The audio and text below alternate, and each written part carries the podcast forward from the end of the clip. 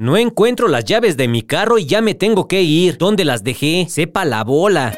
¿Sabes de dónde viene?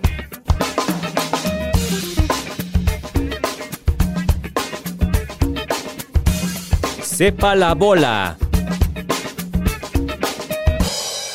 ¿De dónde viene? Sepa la bola es una expresión mexicana que utilizamos cuando no sabemos algo. ¿Sabes de dónde viene? ¿Sabes de dónde viene? Viajemos a la época de la Revolución Mexicana. En ese tiempo, gran parte de la sociedad sentía hartazgo por el porfiriato, así que obreros, estudiantes, amas de casa, exmilitares, hombres, mujeres y ancianos formaron grupos que hacían destrozos. ¡Vamos a quemarlo todo, compañeros! Estos grupos eran conocidos como La Bola y se manifestaban activamente en contra de Porfirio Díaz. Sin embargo, eran grupos desorganizados, sin líderes, y solo cometían actos vandálicos sin un responsable visible.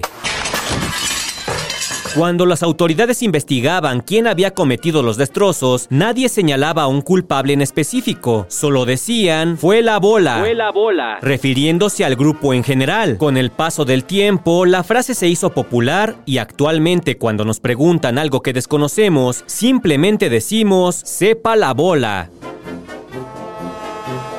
¿De dónde viene? Un podcast de El Universal.